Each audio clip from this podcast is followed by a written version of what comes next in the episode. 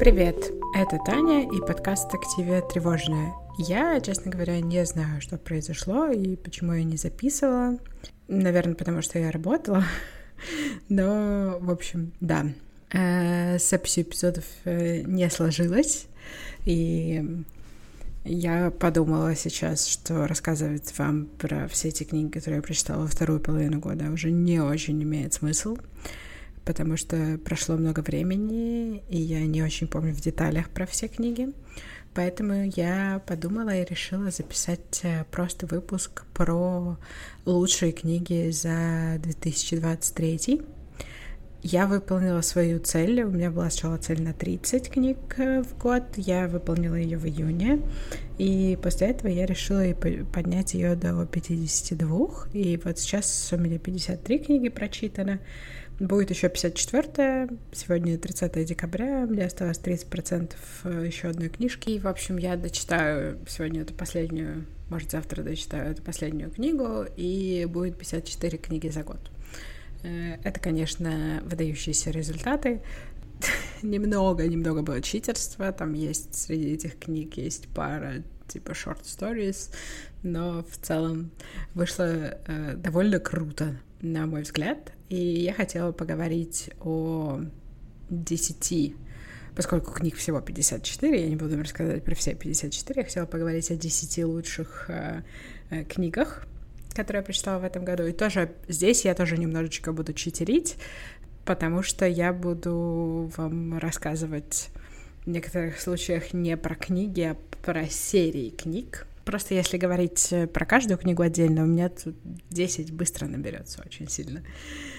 Так вот, э, давайте приступим. Э, первое, о чем я хочу поговорить, первые две книги — это «Дилогия», законченная. Это в самом начале года я прочитала две книги «Рэй Беррер» и «Редемптор», авторки Джорданы Фуэко. Э, это Яна Даут фэнтези в американском сеттинге. Э, как вы видите, к концу года меня не отпустило, я все еще хочу говорить об этих книгах э, безумно много и безумно долго.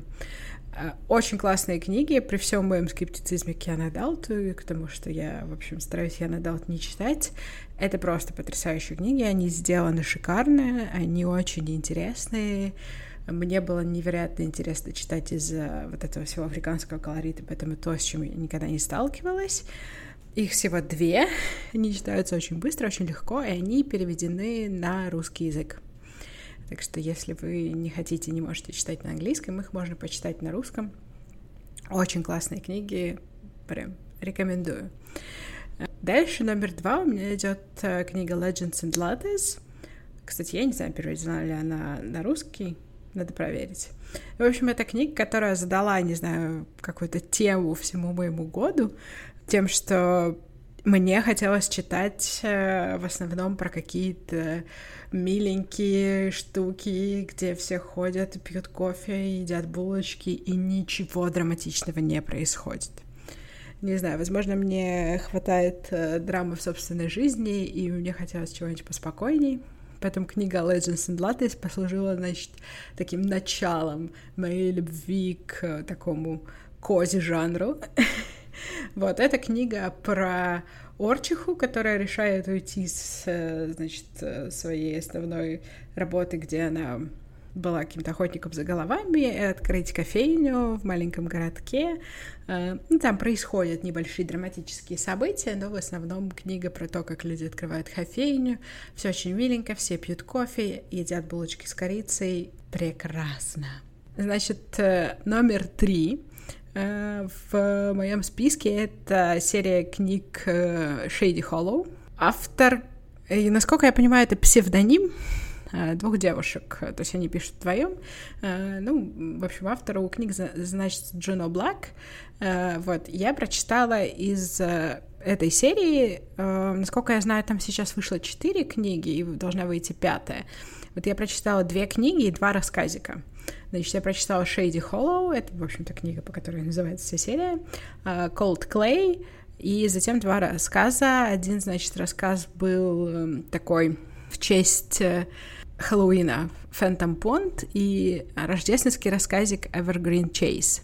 Мне очень нравится эта серия, она продолжает вот эту тему того, что я хочу читать миленькое про то, как все пьют кофе.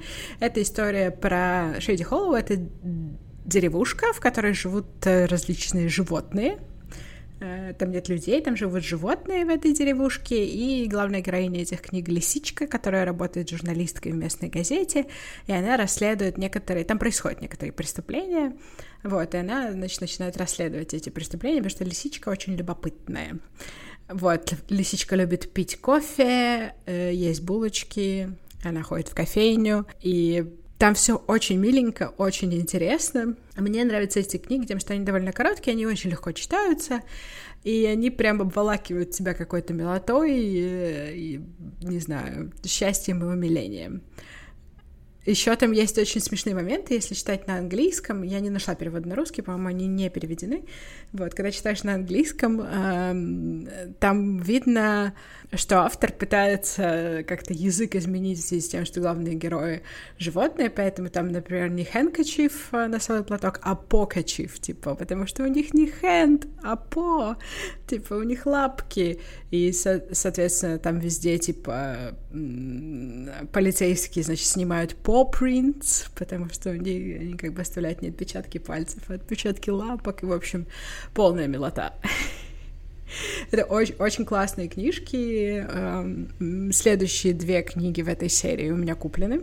Э, они есть у меня на Kindle, я собираюсь их прочитать где-нибудь вот э, в празднике, не знаю, в январе. Вот, и пятая книжка выходит, я не помню, где-то весной, по-моему. В общем, эта серия очень классная. Почитайте ее. Номер э, четыре у меня идет э, тоже серия. Я люблю читерить. Э, серия Инди Холтон. Значит, это серия книг про значит, викторианское общество, в котором есть магия. И, значит, там три книги. Одна про пираток, которые летают на летающих домах, вторая про ведьм, и третья про пионок. И это очень тоже классная серия, она такая тоже кози ми-ми-ми у меня довольно миленькая она такая, там много абсурдного юмора, там прям много построено на шуток на каких-то, на том, что в обществе все должно быть по правилах, и даже там быть пираткой или ведьмой нужно быть по правилам. И там много разговоров про то, что настоящая леди должна быть всегда закрыта, потому что, не дай бог, она загорит. Вот, и э, это очень классно, очень интересно читать. И они очень легкие, эти книги, они очень веселые. А, они все про любовь, там есть э, романтические отношения, конечно же, в каждой книге. Э, они такие немножко глупенькие, эти романтические отношения, но в целом довольно интересные и прикольные. Там есть довольно такие горяченькие постельные сцены. Мне эти книги очень понравились, потому что они читались просто, просто потрясающе легко. Не знаю, я люблю какую-то такую вик викторианскую литературу, я люблю такие какие-то любовные романы, и тут это такой любовный роман, но с приключениями и очень, очень легкий. Номер пять у меня идет в этот раз одна просто книга uh, Very Secret Society of Regular Witches uh, Сангу Мандана. Это книга про ведьму, которую нанимают учить трех других маленьких ведьм ведьмовству магии. Книжка тоже, она такая довольно умильная, довольно оставляющая после себя очень такое теплое ощущение. Ее очень приятно читать. Там все герои такие позитивные, такие хорошие, такие милые. Вот, ну, там есть, конечно же, какая-то драма, потому что, ну, должен же быть какой-то сюжет, но в целом книга очень э, приятная. Там тоже есть любовь, э, там тоже есть интересная романтическая линия. Э, там тоже есть довольно горячие постельные сцены. Э, мне было ее очень интересно читать, и где-то вот после этой книги я решила прочитать все книги про ведьм, которые просто есть вокруг. И примерно сейчас я этим занимаюсь. Я думаю, что в следующем году я расскажу про то, как я пытаюсь прочитать все книги про ведьм. Номер шесть. Снова Stand Alone, All the Light We Cannot See, э, Все невидимые нами свет. Я решила прочитать эту книгу, потому что я увидела, что на Netflix, по-моему, выходит э, по ней мини-сериал. И моя подруга Таня ее прочитала и порекомендовала, сказала, о, она такая прикольная. И я решила ее почитать, чтобы потом посмотреть мини-сериал на Netflix. В итоге книгу я прочитала, а сериал так пока не посмотрела. Но я думаю, что я до него когда-нибудь дойду. И сюжет этой книги происходит э, во время Второй мировой.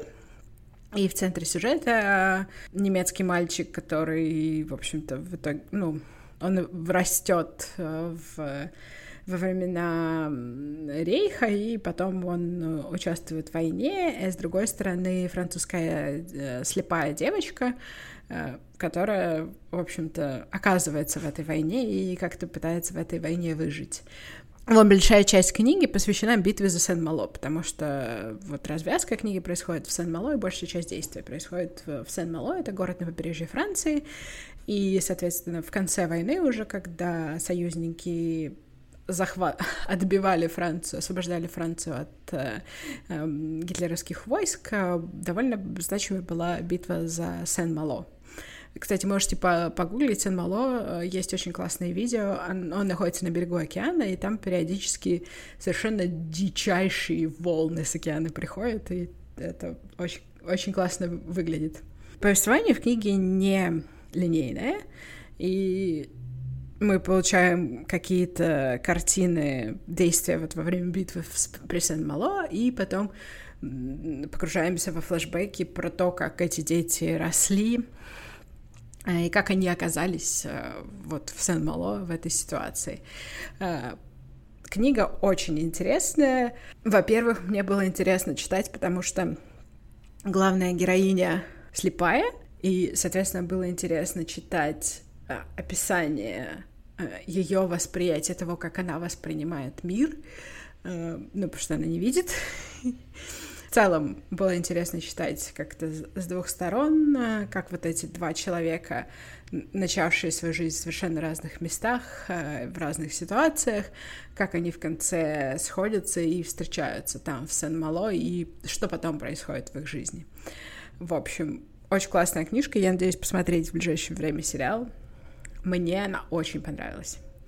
А, значит, номер семь Kindred, Октавия и Батлер. Это тоже книга, которую я видела в рекомендациях просто сотни раз.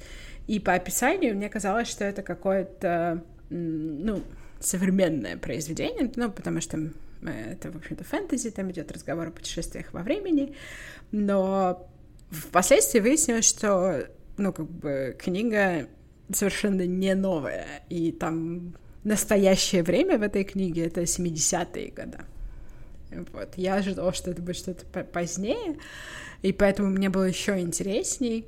Главная героиня этой книги черная женщина, у нее, ее муж белый, они живут в Америке, и в, э, в какие-то в один момент она начинает э, перемещаться на недолгие периоды времени назад, и впоследствии она выясняет, что она каким-то образом связана с мальчиком, который жил, э, по-моему, там какие-то 1800-е года. В общем, с мальчиком, который жил очень давно, и она с ним связана тем, что он перемещает ее к себе в моменты сильного страха, и, соответственно, она его спасает от смерти несколько раз. И так они несколько раз перемещаются, периоды перемещения увеличиваются, их отношения ее с этим мальчиком развиваются. И это очень интересно. При этом мальчик, э, он белый, он э, сын э, рабовладельца. Эта книга, в общем-то, она такой разговор о, о рабстве, разговор о расизме, о том, как эти вещи исторически развивались, и, ну, там говорится некоторое время об ее отношениях с мужем в 70-х, и, в принципе, даже тогда. Уже, в общем-то, ее отношения черной девушки с белым а, молодым человеком тогда еще выглядели странными. Соответственно, очень интересная книга, она не длинная, а, совсем. Я, кстати, ожидала, что она будет длиннее, вот э, она местами довольно да, напряженная, довольно э, жестокая, как вы понимаете, да, раб, рабовладельцы с рабами разное делают. Она очень классная. Это очень неожиданная книга про путешествие во времени для меня была, но она прям очень интересная и меня очень сильно захватила. Номер восемь. У меня снова тут диалогия. Возможно, тут будет третья книга еще. Мы пока не знаем. Судя по концу второй, там можно, в принципе, написать продолжение, но посмотрим, что будет.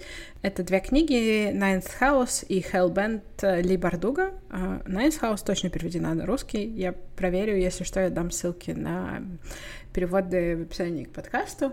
А, это такое, типа, взрослое мрачноватое фэнтези, а, про девушку с э, очень странным прошлым, которая оказывается в Ельском университете, ее берут э, на в э, тайное общество, которое должно присматривать за остальными тайными обществами. И, в общем, в этом мире есть магия, и эта девушка, она может видеть э, духов. Поэтому, собственно, ее и берут. Это очень классная, интересная фэнтези. Мне было очень... Э, я прям была захвачена сюжетом, мне было очень интересно читать. Оно такое довольно мрачное. Там все... Ничего позитивного не происходит практически. Вот. Но Книжка классная, книжка захватывает. Мне нравились э, Young Adult книги Ли Бардуга, и вот эти книги у нее не исключение, она очень классно пишет.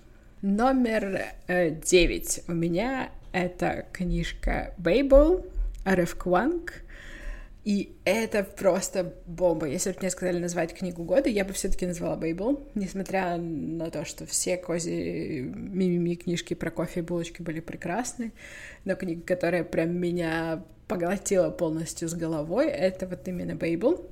Это действие этой книги происходит в мире, в котором есть магия, но эта магия построена на словах и их переводе. То есть э, для того, чтобы сделать какое-то заклинание, магическое действие, используются серебряные таблички, на которых написано одно и то же слово, но на двух разных языках.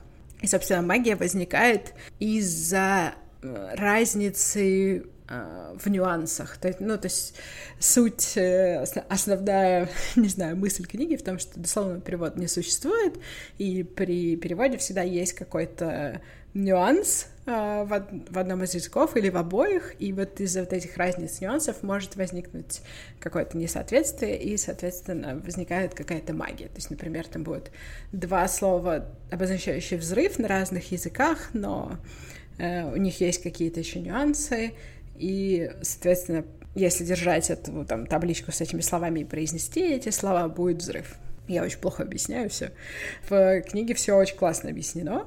Она очень длинная, я сразу скажу, она очень длинная, и там много рассуждений о переводе, переводе каких-то конкретных слов, в принципе, о теории перевода. Мне это было просто невероятно интересно. Не знаю, связано ли это с тем, что я, в принципе, люблю про языки всякую такую фигню, или с тем, что я училась на переводе. Мне в этот момент был просто невероятно интересен. Плюс э, эта книга это такое высказывание на тему колониализма, потому что там главное действие происходит в Англии, и там много сюжета завязано на а, попытках Англии колонизировать Китай, Индию. Эта книга, она очень, мне была очень интересна именно вот с какой-то такой, типа, условно, научной точки зрения. Мне было интересно читать все эти рассуждения о переводе. Во-вторых, у нее очень интересный сюжет, который мне часто казалось прям неожиданным. Конец э, мне прям разбил сердечко, там умирает э, слишком много героев, я не согласна с этим, я хочу, чтобы умирало меньше людей. Но в целом э, просто потрясающая книга, Бейбл, я прям советую, особенно если вам нравится перевод, и вам нравится как-то копаться в языках и замечать какие-то нюансы, это прям классно. Ну и последняя книжка, о которой я хочу поговорить сегодня, это «Церцея» Мадлен Миллер. И я собиралась ее прочитать просто вечность, просто несколько лет. Я слышала о том, что это прям шикарная книга, офигенная книга, и никак не могла ее прочитать. И вот, наконец-таки, я дошла. И да, да, это шикарная книга. Мадлен Миллер просто богиня, богиня языка. Э, богиня сюжета. Это пересказ истории Церцеи или Серсеи, которую называют первой ведьмой.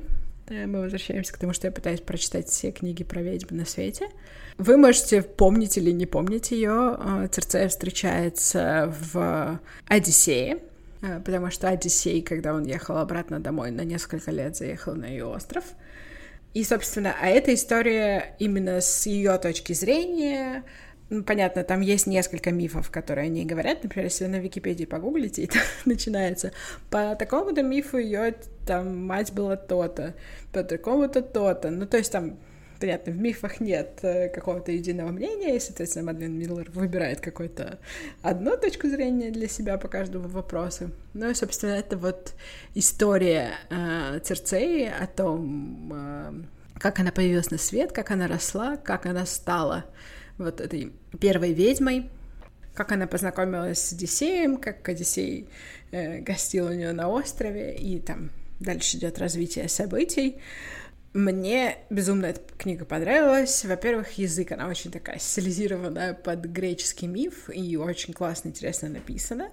Во-вторых, э, сам сюжет, сам текст — это такое рассуждение, конечно же, о роли женщины, о феминизме, о том, что значит быть э, сильной женщиной, настоящей женщиной, в общем-то, о том э, каком-то образе ведьмы, который, да, он, в принципе, создается тогда, наверное, в греческих мифах. Она ее называет первой ведьмой, и как он дальше развивается. Прям Мадлен Миллер Серсея потрясающая книга. Если она вам понравится, могу посоветовать у нее еще песня Хила. Это, в общем-то, пересказ истории про Хила и Патрокла. Тоже классная. Но это уже скорее типа пересказ Илиады. На этом э, у меня все. Это было 10 условно книг за 23 год. На следующий год я решила снова себе поставить цель в 52 книги. Посмотрим, э, как пойдет. Возможно, я буду читать меньше. Еще, кстати, я поставила себе, кроме того, что я поставила себе цель в 52 книги, я поставила себе цель прочитать три книги, которые я давно собираюсь э, прочитать, я никак не могу. Это «Тайная история Донны Тарт». Я даже уже скачала ее, я не жду ее из библиотеки, я ее скачала, потому что библиотека дает мне книги только на две недели, а там такая книга, мне кажется, на два месяца, чтобы ее прочитать. А, Лолита Набокова. Жду из библиотеки, потому что я начинала читать Лолиту на русском, мне вообще не зашло. Голос героя меня просто выписил. И потом я услышала, что Набоков, он же в оригинале сначала написал ее на английском, а потом сам же написал на русском, и что он, в общем-то, плохо сделал собственный перевод. Поэтому я решила прочитать Лолиту на английском. Возможно, просто на английском мне удастся как-то дистанцироваться от того, что главный герой отвратителен. И еще книга Спрингфилд. Это это свежий роман, это, по-моему, роман 23-го года про... Там, я не помню в точности про что, но там про ЛГБТ в России. Его я тоже хочу про- прочитать, потому что мне кажется, это важная книга, особенно сейчас прочитать.